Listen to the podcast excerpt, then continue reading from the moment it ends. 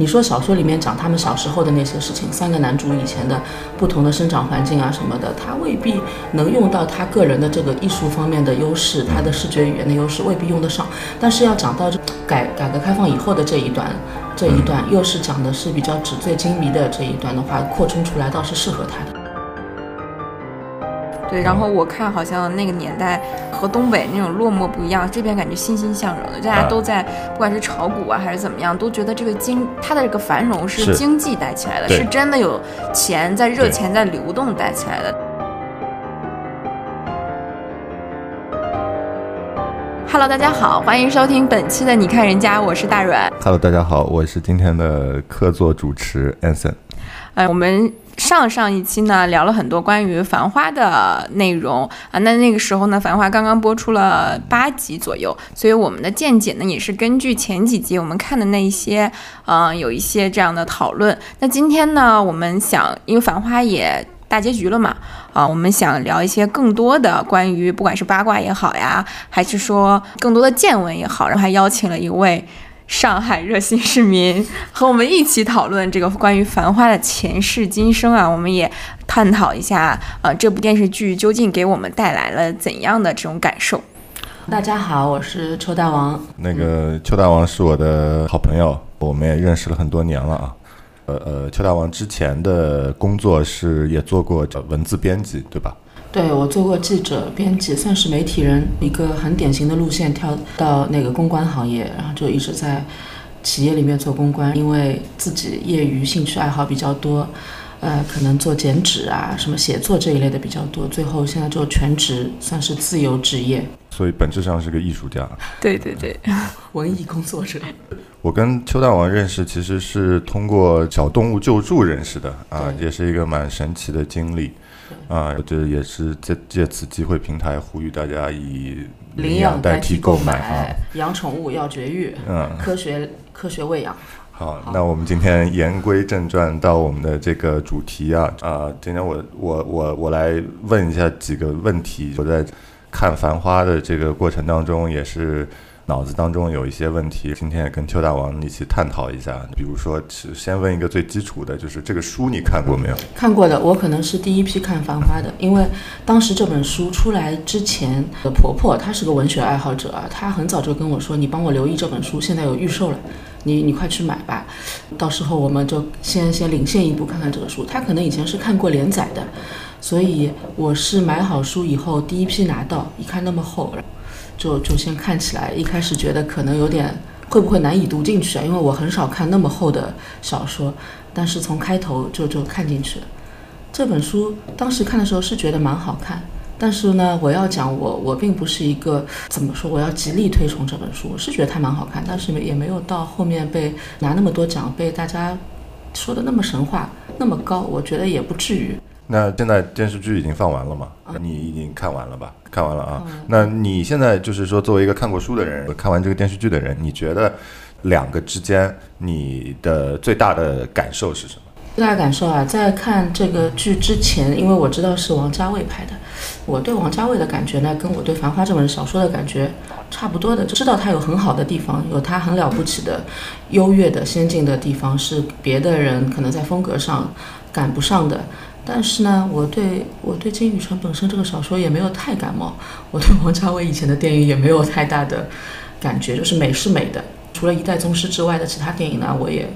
不太会想要多多看，就对我来说没有那么神。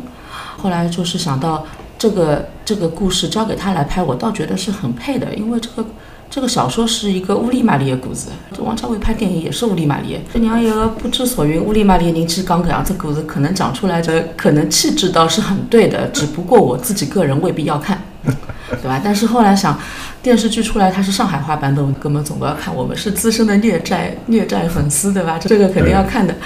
呃，而且当时还有一件什么事情。就你知道，我一直在给那个一个公众号《上海市民生活指南》写稿子的。他们编辑，因为我我去年给他们写了蛮多的，然后编辑就说《繁花》放的第一天下午，他就说你今天晚上看一看，我们就趁热打铁出一篇沪语电视剧。的一篇梳理。这样的话，你把沪语影视剧把《繁花》包括进去，这样做一篇。我说好的。结果我第一第一天两集看完之后，我第二天跟他说，这稿子我写不了，推掉了，不写。那么凑气的，我看了烦死了，很恨的。所以你一开始不喜欢这个？我我说我我我要母才问啊，我说如果我我写假的说他怎么好，我写不出来。你要叫我骂他吗？我我我会不会被人家网暴啊？说我是八子，说我开除我上海户籍，不许会会骂我，我又很怕的，我又很脆弱，我不太适合写这个主题。后来编辑说他他想办法吧，他就说他去看那本小说，其实他对小说的观感跟我差不多的，他重新撸了一遍小说，说我我有点工伤了。那他说那个电视我到底要不要看？那他来他把小说撸完的时候呢，其实我已经看到后面就第五第五集以后了。我觉得第四集到第五集的这个时候是一个分水岭，那四集我是熬着看的，一直在吐槽，一边在哟哟，这就是一直在好笑，这个可以怎么做吧？这样到第五集一下子是好看起来了。那这个时候呢，我跟编辑说，要不你还是写吧，可以看看你写一写，你小说都看完了，还 OK 的。即使你对小说不那么感冒，但是这个电视剧其实它的故事已经像一个同人文一样了，就是另外一个故事，它是把。小说里面写的不那么重的一部分抽取出来写，而这一部分我觉得真的是适合王家卫来拍的。你说小说里面讲他们小时候的那些事情，三个男主以前的不同的生长环境啊什么的，他未必能用到他个人的这个艺术方面的优势，他的视觉语言的优势未必用得上。但是要讲到改改革开放以后的这一段。这一段又是讲的是比较纸醉金迷的这一段的话，扩充出来倒是适合他的。嗯，我还记得那天呃放了，好像是放到第二集还是第三集的那个时候，那天晚上，我看到你在网上分享了一个这个 B 站上面的那个孽债的那个 那个链接啊，我我还点进去又看了一下孽债，一下子很多人都在看，就是上海人可能对于孽债这个东西。呃，还是有很多的这种情怀在里面，就是这样子的这种沪语电视剧，这种这种质感的这这个东西。现在还是还是对他很有感情呀。前两天，一个是我妈，一个是我公公，他们都是看了繁看完那个大结局《繁花》之后，怅然若失，觉得我现在没有电视好看了，怎么办啊？我这两天心里很空的，我开始刷那个短视频的花絮了，有什么好看的吗？我就说，那你们去看《孽债》呀。那你觉得就是说，我我也身边也听听说过有很多人有这样子的这种感觉啊，感觉说是说看完《繁花》以后说，觉得这个画面呢也很精美，呃，故事也讲得不错。对的。接下来呢，很多电视剧感觉就是入不了眼了，就觉得说有剧荒了，就觉得说是呃，好像心里面就像你刚才说的怅然若失的那种感觉。你觉得说？就是这样子的这个电视剧，就是为什么会给大家造成这样子的落差呢？你觉得你你你你觉得它最大的这个优势是什么？哎，先说起来，我们小的时候看的电视，你记得吧？大人当然一方面是当那个时候那个电视剧也少，每天晚上就必须追着电视台里面来看。有什么好看的电视是所有的人全民一起在追？到了单位里面，可能大人要讨论，我们到学校也会跟小朋友讨论。对我们以前说电电视剧有那种放到那种很很很精彩的那个那几集的时候，会有那种万人空巷的那种，真的是万人空巷，大家在家里看《孽债》什么的，放到百分之四十几都有的这种可怕的。对，说，但是但是可能。过去的这个十几年里面，很多电视好的，像《琅琊榜》什么那种，像正午出的很多电视，大家都在讨论，也是多的。但是还有很多呢，你就觉得好像是社会上的人分成一群一群的，追某些粉丝，就追某些明星的，他可能会讨论度很高；不看的人就完全不看，就好像电视剧都变成了小呃一部分人在讨论，另外一部分人完全不关心。然后大部分是这样子的，又觉得很多电视是完全不用动脑筋的，哪怕是那些口碑很好的，说起来算得上是要动脑筋的。剧，你看看吧，也就也就那样，没有说你需要特别用心去看。真的让你跟剧中人同声共气，你你热切的关注一个剧中的虚拟的角色的命运，这种事情已经很少发生了。去年一个是《漫长的季节》算一个的，对吧？现在呃，《繁花》也是的，会让你真的很关心里面的人。我真情实感的喜欢汪明珠小姐，就是。有天在讨论我我老公的外婆和他的阿姨，都是外滩二十七号的哦，他们就是做纺织品进出口的。然后那天聊到这个话题了，我们就在说，哎呀，那以前的工作环境怎么样啊？他们以前真的很吃香，因为他们手里有这些配额，这个工作真的很好很好。当时就说，其实，在在繁花那个时代的时候，嗯有有很多贸呃外贸员，他们可能出来自己干了，嗯自己开公司，但是并没有开得很好，因为其实真正厉害的是这个平台，他们离开以后，自己手里的资源可能就没那么好。我们当时就是讲到了这个现象，结果当天晚上就看到小汪辞职嘞，我心里很急的哎，小汪不要这样呀，小汪冲动了，所以我知道就是像他这样，而且就是看这个剧，你不能确定真的会给他开一个主角光环，啊，这个剧你不知道的，对。所以还我是会真情实感的，为对。为为我喜欢的角色的每一步来担心的。那所以说，其实如果要你给他这个这部片子的这个改编的编剧打分的话，你能打到十分里面九分有的，你能打到九分，我能打到九分，即使前面几集因为这个故事讲得非常好，即使前面几集是这样，但我觉得可能是剪辑的锅，有可能啊，我、我瞎猜啊，这个完全是我个人瞎猜，有没有可能是因为他这个是要在平台上面播出的，嗯以以他们这种团队的一贯的特点，可能剪辑什么比较慢的。慢工出细活的，那那可能平台等不了，说我说好了哪一天要上线，你必须要上，你至少先帮我剪出多少集，可能这样匆匆忙忙的剪出来，有可能跟剪辑的节奏什么都有关系。我我我我自己瞎猜一下，我可能觉得说，就是平台它对于这个上线的前面那几集，因为平台一直是说你前面几集需要把观众给抓住的，对，他们对于那前几集的那个剪辑，他们可能会介入，他们可能会说我有我有那一套的那个剪辑的那个模式，对他们有可能。你要照我这套语法来剪。是的，所以说，王家卫的那个画面，当时的时候，我在上一期我们聊那个《繁花》的时候，我就说说王家卫的这次的这个画面，由于是那个鲍德西老师做的摄影，然后他整个画面的光比做的很大，就有那种很那种广告的那个质感，加上他第一期的那种快速的那个剪辑，就一度让我觉得这第一集里面任何时刻出 logo 都可以。对，你下一秒你就出个 logo 就可以了。啊，马上就就就换什么东西的 logo 插进去都都都都行。我就看了第一集，我就我就愣住了，嗯。我就觉得说不会吧，这个片子就就就要这走这种风格下去了，对剧剧情的 MV 这这种样子下去了。也确实是到后面了，这个质感明显就第四集开第始，四集开始，它整个的这个质感就开始慢慢慢慢沉淀下来的感觉他开始。讲故事了，对对吧？一开始的时候几集，就像我以前看的其他的一些王家卫的电影，包括大家都觉得封神的那些电影一样，什么啦，讲、讲得清楚。抽帧一下哎，你？呃，抽帧是视觉上的，但是嗯我说的是叙事上面的。啊我可能啊，因为那我们也不是说什么我行我上，你行你上这种，如是不是如果有这更加更加呃通通俗一点、接地气一点的那种编剧，也许他以前的那些故事再重新梳理一遍也会很好看。只不过可能以前的那种讲故事的语节奏和语言对我来说，只是我个人不适应，所以我以前看不进去。这次呢，开头几集我也我也一样、难以看进去。所以你是一个非常理性的一个观影者，你也不会去随波逐流，觉得别人说王家卫特别好，然后就觉得说啊，王家卫那些东西特别好。我不会的，因为在我们现在我们电影学院里面的这些学生里面，有些是不能说的。我我们对，就是我们有嗯我们我们是有发现一个现象，这个事情是我们上一次在学校里面，因为我们学校邀请到了那个杜可风来学校里面，然后那次我在边上就把我给看傻了，我从来没有见到过任何的一位摄影师。电影摄影师能够有这样子的待遇，大家是像追捧着一个超级巨星一样的去追捧这样子的一位电影摄影师。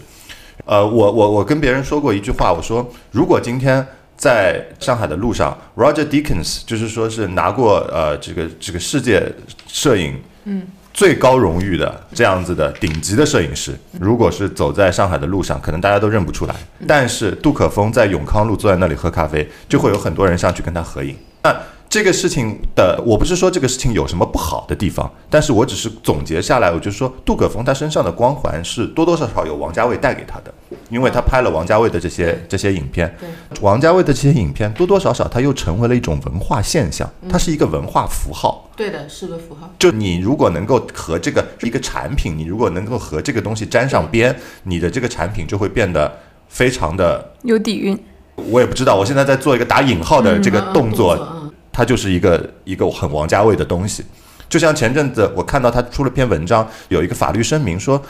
就是有很多品牌都在蹭这个繁繁花的现在就是说，大家觉得说我只要能够把这个文化标签贴到我的这个产品上面，我这个产品仿佛就能够有一个增值的效应，这种感觉。那确实是的呀。所以说，就是说我的理解就是黄王家卫他多多少少现在像是一个文化标签，对的它像是商品包装，但它是值得拥有的。我觉得它是他那么多年以来做的东西，哪怕不管你喜欢不喜欢啊，就是是他能创造出，也不一定是他创造，但是他能坚持一直这样一个一个视觉上的是这样一个符号的话，它是值得拥有的。是的但，是呢，你你要。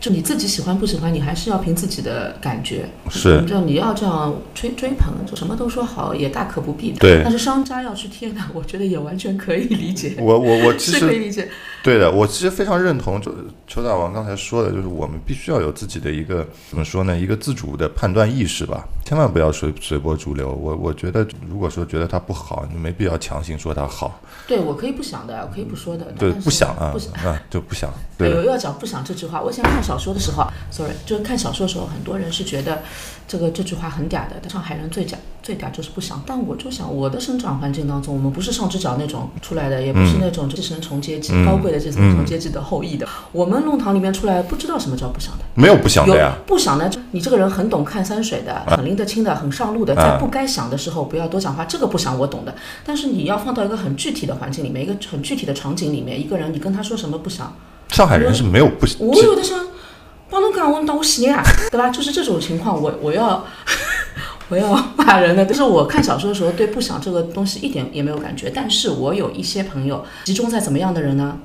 在外地长大的上海人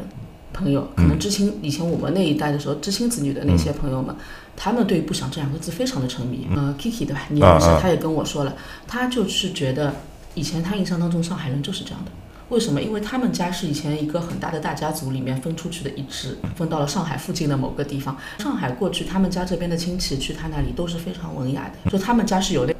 文化的传承、气质的传承。但是呢，他在来到上海生活之前，他没有见识过弄堂里出来的人。啊，那么，那么又要讲《繁花》这个电视好也好在，它没有光拍不响的那些东西，对，对吧？拍到辛芷蕾那里，每每八标紧，哦，造型熬得来很用力了，各种不响的，对吧？但是他也会拍到弄堂里面的人，是拍到很普通的啊七十二家房客房子里面的人。那是所以这个电视还是，嗯，对我来说更加鲜活生动一点，嗯比起小说。因为我在上一次我们上一次聊《繁花》的时候，那呃大阮就问我，他说，就是说你作为一个上海人，你对“不想”这两个字是怎么理解的？我说，我觉得上海人不想，其实就是有些时候作为一个男人，他的不想只是我避免跟你产生争吵，我就是我就是只是不说话而已。但是实际上面，上海的整个环境，不要不要说弄弄堂里面，即使是在外面的公共环境，其实是很吵的。以及就是这不是一个容得下你经常不想的东西，就你可以缅怀不想，因为缅不想它其实是一个高贵的一个特权阶级的嗯，才能拥有的一个东西。对。要想我们我们这些上海人，宁波人也好，苏北人也好，哪里人也好，我们的祖辈来到上海是来讨生活的，不是来熬造型的，不是来学人家怎么样，就是秉秉腔调这种的，对，其实容得下你不想？我想了一下，小时候我家里面的人的讲话分贝都很高，并并没有什么不响，基本上是 过逢年过节，我睡在三楼，他们到一楼的时候我就醒了。对的呀，所以说，这个这个“不响”这两个词，其实现在在网上被大家讨论很多啊，就是就是说大家都在说什么到底不响是怎么样，说王家卫又把这个东西拍得太响了，这个东中间有很多这种呃对于艺术创作的这种理解的这种东西在里面。啊、啊对的。那我是想问一下，你觉得说王家卫的这一次的这个改编，你觉得他最成功的地方是什么？最成功的地方，他因为我我觉得这个故事，首先它已经像小说的一个同人文的一样，它从里面截取出某一个时代的片段来来扩充。他把里面很多我知道名字，但是在小说里面真的无足轻重的人写得很好。它里面每一个配角就没有废笔，包括淘淘，其实也是被、嗯。也是被扩了的。对，被扩，所有的人都是被扩，所有的呃嗯，哪怕是或或者是他创造出来的小角色，一笔带过那些角色，就是没有废笔的。嗯、每个人的生活方方面面都有，就像很多人对范甜甜演的那个卢美玲，你最后会为她感到真心诚意的为她感到一种惆怅，吧？就是你在刚刚开始看的时候你是想不到的，因为像他这样一个角色，如果放在其他人的剧里面，其他质量稍微平一点的剧里面的话，他可能就是一个吵吵闹闹的配角，他只是为了烘托主角而存在。但是实际上在他身上，他他是折射出时代的一个一个面的，就像一块很大的宝石，它有太多太多的面，每一块都在折射他自己的光。再少的角色，它都是有它的意义。所以说，就是这个，我们不得不说到，就是王家卫导演这次这个片子，整个说是制作周期是三年，别人甚至说是甚至更长。他们在网上面我看到说是三年，但是我个人知道的一些消息是，可能是远远不止的。可能可能一八年，对，差不多啊。呃，一一七年、一八年的时候，他已经着手在去拿这个《繁花》的这个版权了。那个时候已经跟已经开始找找很多顾问了，找顾问了对对对。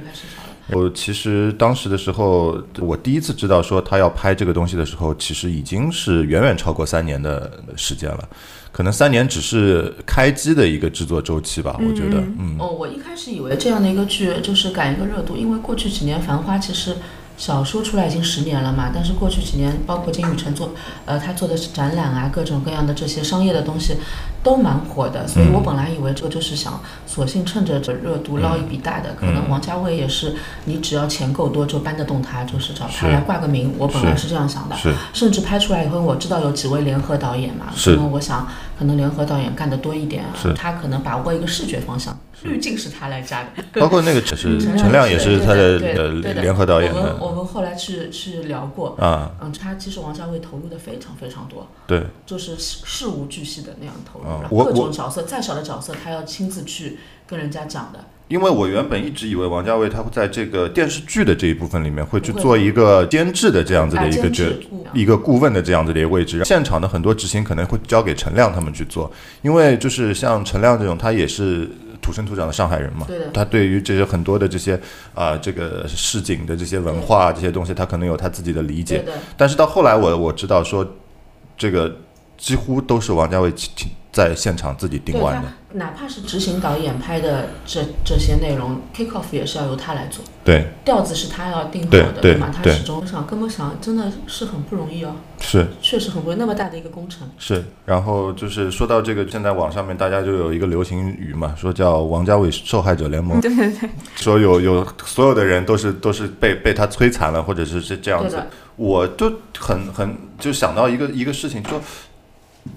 摧残这个事情，或者说受害者联盟这个事情，它其实是应该有一个相应的一个标准的。什么样子叫被摧残？有没有可能说我们之前对于很多东西的定位定得太低了？你应该做到的，你多试几遍是 OK，是应该的事情。对，就是说有没有可能有这样子的一种现象？还有一个呢，我想问的是，问问问一下大王，你作为一个曾经的一个打工人，你是打过工的，对，比如说你是王家卫是你的老板，如果说你把你这个拍片子的这些东西的这个感觉，把它叠化到你的这个平时的工作当中去的话，你如果遇到这样子的一个老板，你的生活当中你会是什么样子的感受？我跟你说，如果说这个老板是一个普通的老板的话，他他对我要求这样高，这样嘎哒，嗯。这样挑剔，嗯。每一次都要把我让我比如说改稿子改个几十遍，做出来第一、第一稿就这样，这我可能要翻毛腔的不做，嗯。做吃不消，因为可能我觉得从心理上面我经受不起这个磨难，对。我是一个弱小的上海人，对，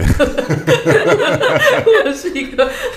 不那么坚韧的精精精神坚韧的人。但是如果说跟我说这个老板他过去带过的所有的团队，他嗯带的所有的品牌全部上市了，对，他的公司上市了，他的团队的人只要是他的这个第一批的跟着他的这批人，全部都是可以财务自由了。对，翻身了，重新投胎了。那我重新投胎这种到能到这种程度，我对他的信心有那么强的话，那我愿意的呀。做什么不是做呢？这个三年我做什么不是做？那我就跟着你慢慢磨，反正这个节奏你来把控，对，我配合你就好了的。不管怎么样，这三年下去，如果我能够得到一个焕然一新、彻底翻身的结果，我觉得是值得的。所以我前几天看那种花絮、那种演员采访什么的，想想也是很不容易。因为如果王家卫接触他们是在疫情之前，那他们其实个个都是有大把的钱好赚，有很多很多的机会，很多的的戏等着他们去拍。那这个时候，你知道你要去接这部戏，你必须空出那么长的时间，你要下这个决心是不容易的。你是在跟很多的机会成本太高了。是的，所以他们愿意能够接这个的话，我觉得现在得到各种的赞誉，怎么翻身，说说说他翻身了也好，或者说或翻红了也好，嗯。或者说从默默无名变得天下闻名了，什么都是应得的。尤其是唐嫣去年、近年这三年的风评很不好的说他对没有戏没有作品什么的，对，但是你看，就是我以前是嗯没看过唐嫣的其他的剧，完全没看过，因为她在我心目当中呢，就一直我就说，呃，现在的电视剧就可能一部分人喜欢，一部分人完全不关心。嗯我可能就是不关心那些甜宠剧的人，我完全不要看。和他一批出来的这个八五花八小花，我都不看，嗯我都不看，因为一个是可能忙，那我不想把时间花在这种甜宠剧上面。另外一个呢，看看我就 B 站上面看看那种很很恶毒刻薄的博主们的剪辑，就是港这种港中么子对吧？这种港中么子啥啥咱就去看。唐嫣我一直以为她是个傻白甜，就是八五花当中的一个上海人傻白甜了。这也说她什么命好啊，又中上海中产阶级家庭，日日出道一帆风顺，嫁了个好老公，一直这去过去的这三年，我都在网上能看到，只要有一个她的。怎么说？对标的女演员八五花爆了，有哪个新剧了，哦她就要被拉出来骂一遍，说她是什么娇妻文学什么的。没想到人对家这个几年在忙什么，对吧？对然后就唐嫣，我现在觉得就不光是说，呃，汪明珠这个角色是有光环，汪明珠我们都很喜欢，但是你要知道为什么那么喜欢，是因为唐嫣演的真的很好，她里面没有一滴眼泪水是是让你觉得做作的。她里面所有的笑，所有的罗扎巴了嗯声音都是 OK 的。有很多人在说汪小姐太扎巴了，那是他们没有接触过国企、国家单位女同志。一个家庭很好的，工作很好的，高也不说高高在上，至少朝南坐，对吗？一个有恃无恐的，一个背景很不错的一个国家单位女同志，长得又很漂亮的，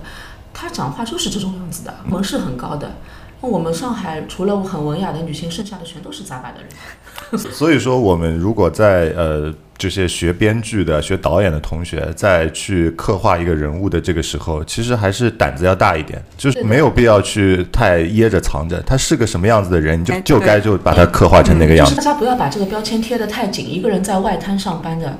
对吧，又是学外语的，八十年代天之骄子的，他一定要怎么？不要去贴这个标签，嗯要真实的去看。对你到办公室里面去看一看去，嗯，对知道有很多不想的人啊，办公室里面有很多看上去很文雅不想的人。他不是不想，他说不出话的，因为他没有内容的，知道吗？叫他说话，他说不来的。他他索性太平一点，不想。那你还以为我是一个文雅的，好像很有城府的？那叫他说屁都没有，说不出来。有很多是这样的，我觉得就是可我我不太了解，就编剧们平时工作是怎么样，因为可能大家从校园里面出来以后去从事这个工作，他没有真正的进过职场，没有到办公室去上过班，没有在厂里面去去见识过真正上班的不同的环境是什么样。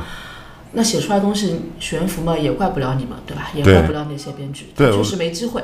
大王刚才用了一个非常好的词，叫悬浮。就我们就是看到，就很我们身边很多人写出来的那个剧本，它就是飘在那里的，嗯它就是上上面上不去，下也下也下不来，你地气也不接。我跟你说，其实我觉得金宇澄原著里面嗯啊，写到改开以后，这些黄河路上这些真正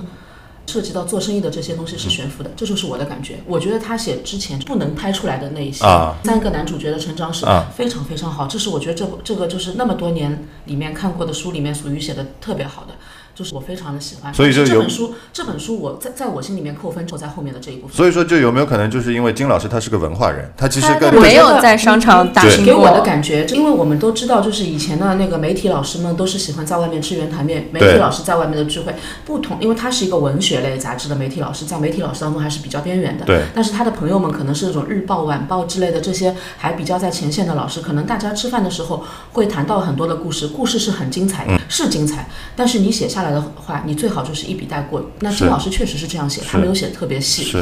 他没有把自己有有真实经历的东西写的特别细了。那作为一些奇谈来听，听过算过，所以他的小说里面那些故事发生的场景都都是在要么在旅游的车上啦，嗯要么在嗯饭桌上面。他这样写比较诚实，他也是个很诚诚恳的创作者，对对吧？但是相比他前面过于精彩，写的太好了，太贴切的那些亲身经历过的，不管是心情还是还是事件，呃，比起比起前面的这一些来说，后面的这些就相对来说悬浮一点了。嗯那我觉得《繁花》这个电视剧好的地方是把这个悬浮的东西落实下来了，因为他们确实做了很多很多的功课。我刚才说到那个《上海市民生活指南》，听到这个节目的朋友们，大家可以去关注一下这个公众号，这个公众号已经有十年了。是，我也很推荐。是嗯呃，上海的新闻晨报，它其实是个官办的，它是新时日新闻晨报的一个小团队，非常小的小团队在做。他们呢，就是这个十年写了五百多篇关于上海市民切身相关的那些鸡毛蒜皮的那些事情。繁花》里面的这个情节跟他们其实是写过东西是非常的相关的。在二零一八年，大家都倒推一下啊，将近就是五年多以前了。对，繁花就有这种先先遣部队找过他们的，请他们提供了一些采访对象，哪些呢？就比如说是呃九十年代在这种就是涉外涉外的白领这些，还有呢八九十年代去日本爬分回来的人，这个词我们就上海人很懂的爬分。分啊，一开始就是他们，他们所以对那个林子和和那个强先生他们在日本的那些生活呃经历，其实有写的非常非常的真实。我我就想，可能是和他们真实的去采访过这些人有关系的。肯定应该是这样子，因为就是它其实那个里面包括这个时间点的那个卡的那个点都卡得非常的好，因为它那个时间那个时间正好是我们当时有一部上海有一部很知名的电视剧叫《上海人在东京》，对，它就是在写描写的那个年代的上海人就。是这个时候那个时候就上海人刚才是不分，不分就是到日本去去去去去赚钱捞快钱，捞快钱，对的。因为当时的时候日本的经济可能整体比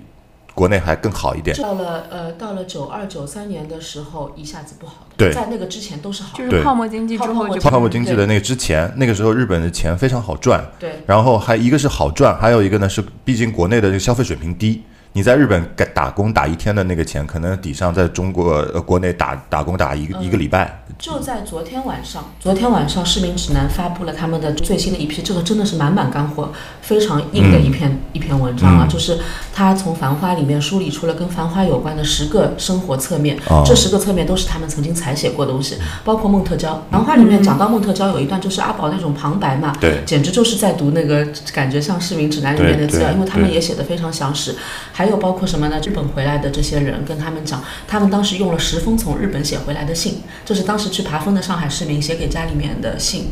隔几个月一封信，就可以体现出当时是那个在日本的方方面面。因为阿宝去日本遇到呃邂逅了林子的时候，其实是在九二年，就是在泡沫经之前的时候，对对啊，所以就是他那些场景都写得很好的，很真实的。然后它里面还提到一些什么，有有提到黄河路的，有提到做股票的，对，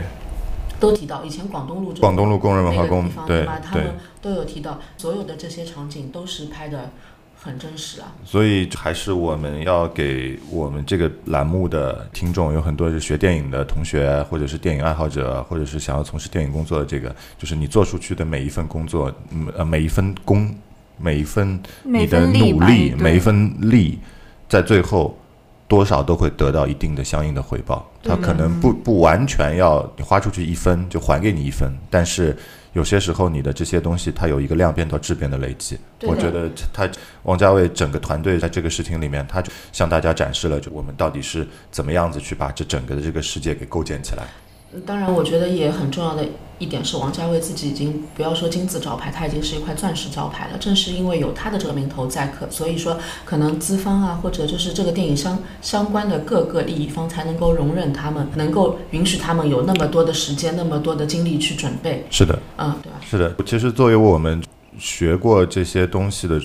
所谓的电影人吧，其实我们我觉得我们现在都是属于连电影的那大城墙、大城墙都还没爬进去的那那那那那个状态吧。但是对这个东西比比比普通的呃可能市民多一些了解这样子的一个状态，我们就会觉得。太匪夷所思了，这个事情你怎么样子能够让资方在你的背后容忍你去这样子干干这些事情？比如说，就就就比如说你一场戏拍八十几遍，嗯，啊、一场戏拍八十几遍，你这你你别说是演员了，你制片人在背后，我不是人疯了，我我我我我无法理解制片人在边上的心情啊，那只有可能只有王家卫，因为拍八十几遍是他的招牌，或者以后李安说我也肯拍电视剧，对吧？可能只有这种级别的导演对你才有才有。你你你王家卫拍八遍，他觉得你今天在不对，你拍到八十几遍可能就对了，只是是这种状态。呃，对，而且我觉得这个其实跟演员的咖位是没有关系的，这个完全取决于我，我觉得还是导演说了算。因为像章子怡那么厉害的演员，是那么了不起的演员，我觉得是我就本世纪中我们这里的女演员当中最厉害的之一，对吧？是，那她去拍甜宠剧，那那也就变成怪怪 也怪别人借她的名让她去拍个甜宠剧，但是她自己可控的部分并不多。那我们刚才就聊到说，其实王家卫他对于这个整个片子啊，他花了很多的细节上面的工作，整个团队也花了很多的这个工作。那我们现在就网上面就有一个很很很强烈的这个一个一个舆论啊，就在说啊，还得是这个王家卫这种钻石招牌、金字招牌，永远可以相信王家卫，以至于这个某书、某这个 A P P 上面全部都是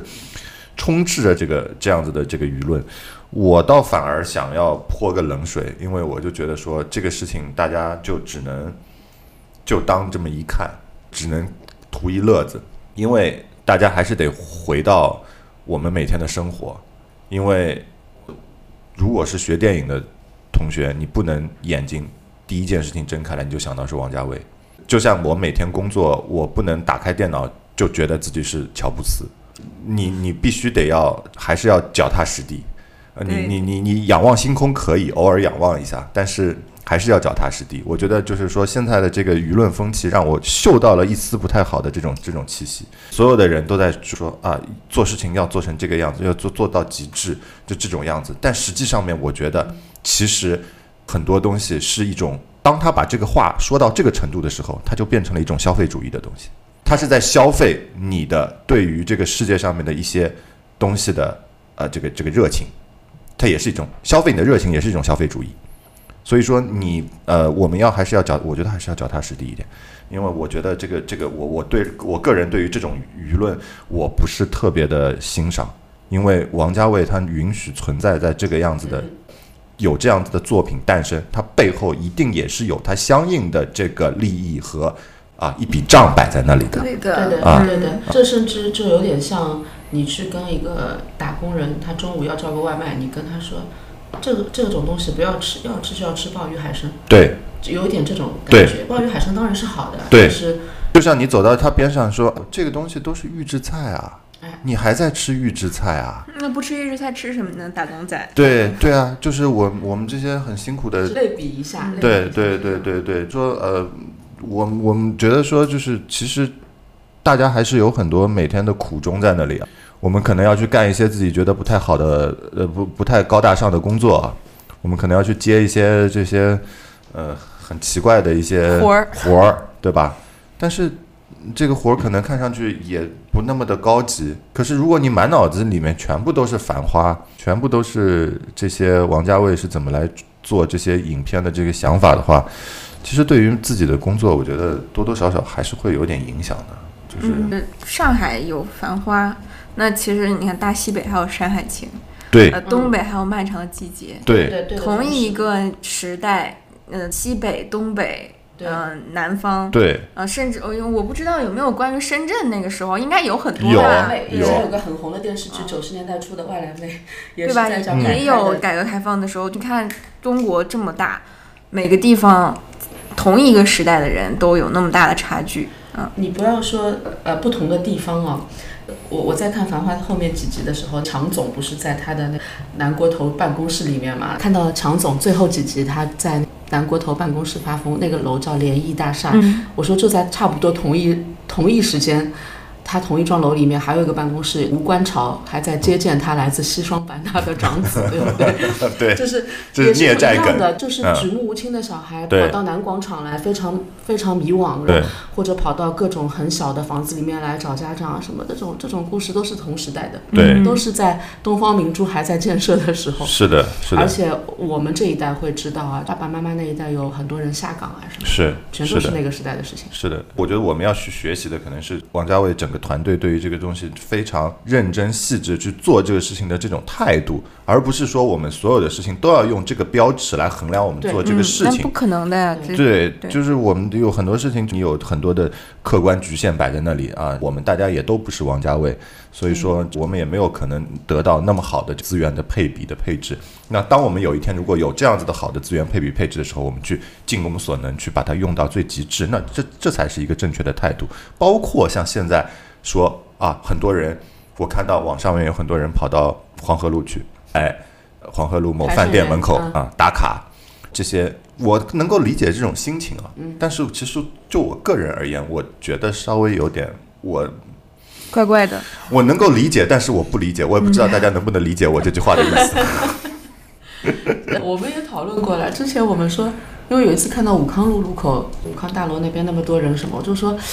感觉像在自来水里下过被下过毒一样。喝到这个自来水的人脑子就会有点毛病，就是为什么大家都要会会变成这样，好像而且任何东西的红一个月也好，红一个礼拜也好，好像就一定要一窝蜂的去做做事情，好像就有些人是免疫的，但是有一些人可能就会中这种毒，我不知道为什么这样。后来我想，是不是因为经济不好，大家也真的很有空。嗯，有很有空，但是我只是去 city walk 一下嘛，只是去那边拍个照片，又不花什么钱，但讲起来也是一桩事情，也算出去接接地气了。是我只能这样想。呃，从这个角度来讲是好事情。但是前阵子他们就是做了个实验，说发现武康大楼的人变少了，所以说这有没有一种可能，就人还是这一波人，就去武康大楼的人去了那个黄河路？我记得我上上一期的时候我就问过你，我说我看《繁花》的时候，因为因为那个时候我还没出生，对，然后我看好像那个年代和东北那种落寞不一样，这边感觉欣欣向荣的，大家都在不管是炒股啊还是怎么样，都觉得这个经它的这个繁荣是是经济带起来的，对是真的有钱在热钱在流动带起来的。但是现在感觉，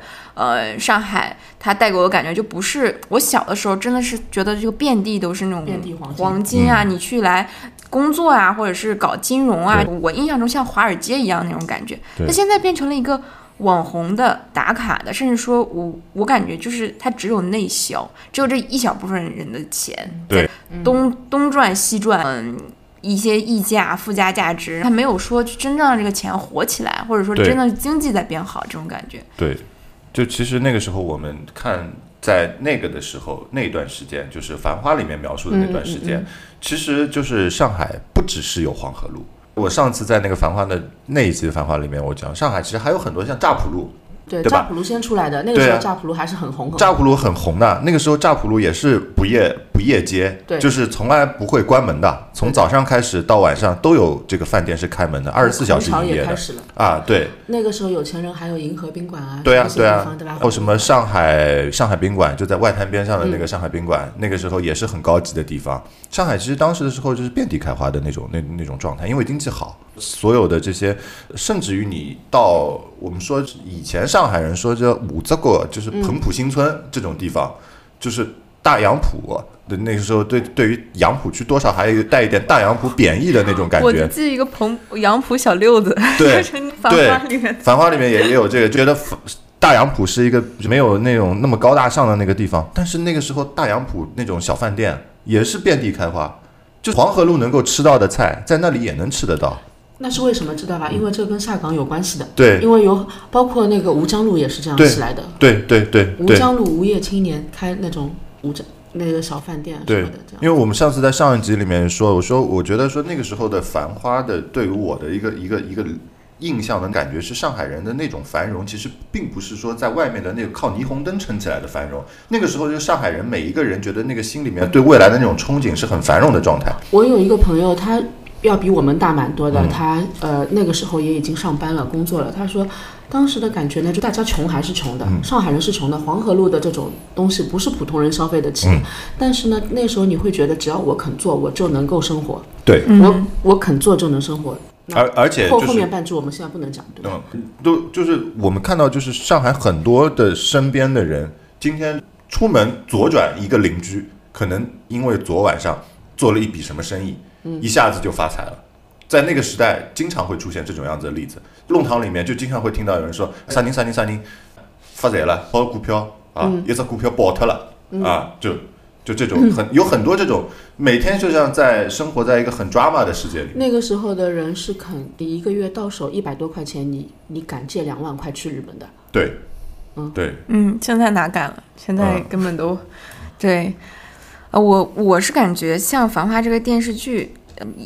在整个这个电视剧，包括我们所谓现在的影视行业的位置，也有点像一个挽歌。就它，我我不知道它是不是一个说真的由《繁花》开始能开启一个新的嗯纪元，以后我们的电视剧都会往这种精品类型走至。少有这样一种对，还是说它就是一个绝唱？偶偶然出现的东西？到这儿就结束了。之后还是，甚至说，我觉得前两年还有一些像不管《甄嬛传》啊、《知否》啊，或者是嗯正午一些出的这种对对，精品的，但是不是说到这儿之之后，我们就会走向一个真的什么短剧啊，或者是更快节奏的、更敷衍我们的这种时代？我不知道大王是怎么样子认为啊。我先说一下我的我的个人的看法。前两天我还在跟别人在说这个事情。其实我作为一个摄影，我其实是挺感谢《繁花》这样子的电视剧出现的，因为它至少拔高了目前的电视剧的摄影的一个平均水平。它让很多人知道了说，哦，原来电视剧是这样拍，拍出来是好看的。至少有很多，现在我看到网上有很多这样的舆论的风潮，说原来大屏光拍出来是不高级的。尤其是拿唐嫣做对比，对对，就是说啊，原来用这样子的这种啊比较光比比较大的画面中有黑的部分出现的啊这样子的所谓的以前就是说，哎呦怎么拍的黑漆漆的这样子的画面，现在被大家所所接受、所认同。那我觉得这对于我们做摄影的来讲是一件好事情。第二个事情是，我觉得其实你刚才说到短剧，我前阵子对于短剧这个事情是不是很看好的？因为我觉得就是它已经是进入到了一个呃往下走的一个下沉期了。那我觉得《繁花》这个东西这一波在国内的这个出现，其实是对短剧是最后一击，因为至少是粗制滥造的竖屏短剧，是这是最后一击，因为呃大家会知道说哦，原来好好的去看一个电视剧，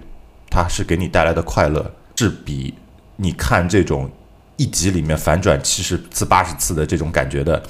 短剧来的有意思的。我觉得大家还是会知道说好东西到底是是在哪儿。所以说这个这个是我我个人的一个意见，我们问问看大王你的你的你的看法。我有蛮蛮长一段时间啊，呃，或者说有很大比例的时候，我是觉得是现在的观众，当然这个也是打个引号，因为我并不知道我所说的这个现在观众他具体是指谁，这只是我想象当中一个面目模糊的一个群体。我觉得你们不配看好东西，不配，因为这种傻东西像屎一样的东西你也吃下去了，吃得津津有味，还要出去跟人家吵架。我就在想，这样的这些人是这些人把把这个市场变坏的吗？觉得因为你拍垃圾也能卖得掉，那何必要花大力气来拍好的东西？但是呢，繁花出来，你看大家都在很激动的，我们的同龄人都在很激动的叫好，很多年不看电视剧的人，大家都在看了。是那就是说，我们还活着呀，我们也也等着吃这些精神食粮的。有的话，我们还是愿意看的，为他充会员啊什么的，这种我们都肯的。是所以，还是希望我们的普通正常的口味正常的普通观众的需求也能够得到重视的。所对，所以所以我就之前有一个我个人很大胆的一个预言，我就觉得说《繁花》这个东西，它的就像刚才大阮提出的这个问题，他就说到底是一个挽歌，还是说是它开启了一个新的纪元？但是我觉得开启一个纪元这个事情可能说的有点大，但是我觉得它会有一个余威，它可以去继续去影响到后面的一些一些一些东西的出产。我觉得它肯定是会起到一个很积极的一个作用的，因为在未来它肯定会成为电视剧的一个标尺，别人会都会去拿它作为一个参照。而且希望他在商业上获得我们所想象到的更比我们想象到更大的成功。希望他有一个很长尾的效应，能够一直赚到钱，让人家看到精品的东西可以怎么怎么样去赚钱。对对所有的人来说都是一件好事情。对，而且前阵子已经有很多专家在研究关于这个短。就短的电视剧，就大家就提出了说，电视剧没有必要去变得那么长。我们之前有有甚至于有有八十集的电视剧是吧？像《甄嬛传》什么的，就七十多集。《甄嬛传》《甄嬛传》有七十，但《甄嬛传》还是拍的很很很很很很精嗯很精彩的。有有有很多这种电视剧，它有就很长，就有人就提出说，我们电视剧为什么要那么长？之前说电视剧那么长，原因像因为像《知否》播的时候，它在湖南卫视播的，那个时候大家都很痛恨，因为它的每集前面对插头趣一点点味一共四十分钟电视剧，中间就剩二十分钟它能看到。其实是粘上的。对，他就前面要把先先把上一集十十分钟的给你播掉，后面的呢，你等到下集再看的时候，发现播的还是前十分钟，啊就是那个时候它是可能这个电视剧，如果你不这么放，它就五十集或者四十集的量，它这样给它撑开，就注撑水了呗。对，这样撑到七十集，它好一集一集一集的卖，这样子卖给电视台才能赚钱。电视台呢也能够说这一集它能够更多的广告。是对，以前是是因为有这个电视台的这样的一个模式，那现在更多像这种好电视剧，好多都是在平台上播。我知道有爱奇艺之前有那呃迷雾剧场，对啊，出了很多这种精品的悬疑类型的电视剧，都是它对十几集的这种。去年有个《凡尘之下》也是的，嗯对，《凡尘之下》我知道很好看。邱大王很喜欢《凡尘之下》，呃，你给我推荐过，对吧？我也去看了，《凡尘之下》的导演和摄影都很好啊、他的那个摄影也拍得很好。我去查了一下，是两位台湾地区的哦，这个导演，一位一位台湾地区的导演，一位台湾地区的摄影，可能两位也是老搭档了，而且之前两位都是拍广告的，嗯，所以说这个其实也是蛮蛮蛮厉害的，我觉得就是有时候会就是因为我是行业外的人，完全不知道他们，比如他们是得到了怎么样的一个允许。机会可以让他们这样拍一个比较精致的东西，嗯拍一个呃不是符合那种非常浮躁的这种快餐审美的东西。我觉得我们私底下也都在聊嘛。我觉得我个人的现在的观察下来，我觉得就是其实我们又还是回到了一个根本，剧本剧本一剧之本。我们现在的很多东西你觉得不好看，它其实就是剧本不够好。就像《权力的游戏》美剧的《权力的游戏》前七季都是封神。到第八季一下子就开始烂尾了，大家就在网上骂，而而且大家都是群众的眼睛是雪亮的，并不代表说你今天学过专业的电影，你就一定能看出点什么东西来。它就是不好，大家就就一下子评分就下去了。对，然后你看《漫长的季节》，辛爽也不是一个一直一直在拍电视剧的对人，对吗？对，所以呃，所以就是我们就真的很呼吁，就如果有听我们这个听我们这个节目的这个观众啊，如果对编剧这方面有兴趣、有爱好，或者说是有有想要往这方面发展的话，请尽量的就是把自己啊投身到这个行业里面去，好好的去写这个剧本，因为这个好的剧本出来之后，一定会被大家发现、看见，而且会转化成一个好的影视作品，而且它它的以如果你有好的剧本，它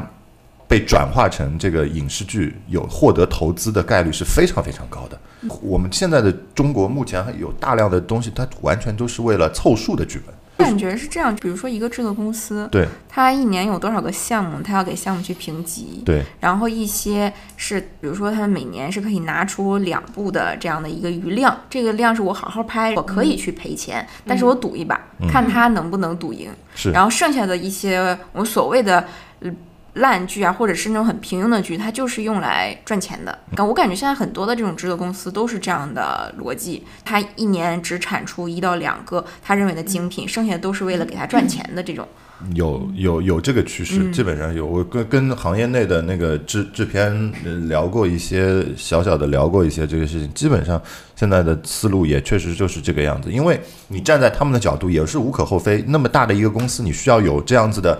每年的这个运营成本。如果我没有一个就长期的一个长效的一个赚钱的一个机制的话，我怎么来运营我那么大的一个影视公司？你说，所以也是这个，当然也是没办法。我觉得从《繁花》的这个我们聊开的话，我们可以再问一下大王的意见。你觉得说，像刚才我们聊到《凡尘之下》，我们刚才说这种精品化的这些这个电视剧，在未来你觉得说，呃，是不是我们还会有更多的期待可以看到这样子的东西出现？我觉得有过像呃《漫长的季节》和和《繁花》这样的大爆款的话，我觉得应该是会有的。嗯，它甚至可能让一个地方的政府都可以去介入，推动很多文旅上面的东西吧。我在想，但是我想采访一下你，比如说，你觉得一个电视剧的比较合适的体量大概是多少集？我很，你记得我们以前小时候看日剧，一直是十一集、十二集，对，这是我觉得最舒服的一个体量。每每一集的时长呢？三刻钟就是四十五分钟对，啊。但是像《繁花》，它现在这样一个故事呢，《繁花》我又觉得以以它的这个节奏，因为它的视觉语言什么的，以它的这个节奏来看，三十集我又觉得不够，因为我觉得它后面几集结束的有点仓促，它还能再讲讲戏，也许《繁花》也许三十五六集我都觉得可以。就其实它，你可以接受它再再变长一点，对，就像就像《繁花》的原著小说那么厚，我觉得能能也能看完，对吧？因为期待它可以有个什么导演剪辑版或者是什么。期待的，我知道在进行的，我期待的。据说，据说，据说，据说啊，据说嗯，只能说是据说。今天我还看到一个八卦新闻，说这个海外的王家卫粉丝们已经已经发疯了，在在在这个各大社交平台跳脚，说我们什么时候可以看到《繁花》把片？把片头曲改掉就可以了，不要把那个音乐让人家听到就好了。那就是呃，说回这个这个优质的这种这种这种剧的这种感觉啊，像《漫长的季节》和那个《凡尘之下》呃，好像都是十十一二的十二集左右，对对吧对的，对的，嗯，都是都是十二集左右。所以说这个事情之前我们的那位也是郑大圣老师也也曾经在公开场合说过，他是他觉得说未来如果有人能把这样子的一个体量的一个一个剧去做好的话，会很受欢迎。嗯他觉得是一个非常好的一个一个一个一个剧的这么一个体量的一个状态，十一集到十集到十二集，每一集四十分钟左右。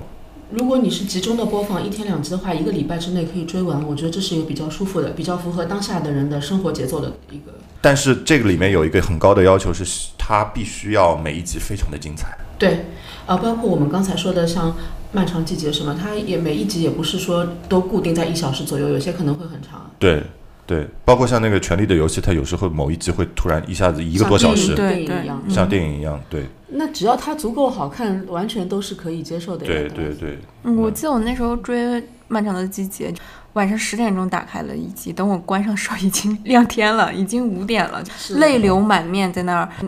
不知道那个时间就过去了哦啊。嗯还有很很多年前我追过的一个剧啊，已经好好多年前了，《红色》，你们看哦，过吗？我看过，嗯我真的觉得红色特别好看，特别好看。那那个是好看。那以以我们现在如果以刚才我们提到的那几部的精致程度来说呢，红色可能略逊一筹在精致程度上，但它已经是属于非常好看的是的，谍战剧了。是的，是的。那个导演拍的电视剧的男主角，不管是在什么背景下、什么时代，嗯都是叫徐天。对，啊，是都叫吧？好像是他儿子叫徐天，名字对叫徐天，所以他拍出来电视里面任何时代都叫徐天，不管是哪个演员演的什么对样的角色都叫徐天。那个新世界就是孙红雷孙和和尹子健，对，还有什么尹尹峥他们那个里面 也也也叫徐徐天，对，所有都叫徐天。呃，那刚才我们聊了很多关于《繁花》，开始聊到王家卫，聊到了这个我们这个精品电视剧这样子这个话题啊，我就相信未来肯定还是会有很多这种很精品的这些电视剧出现。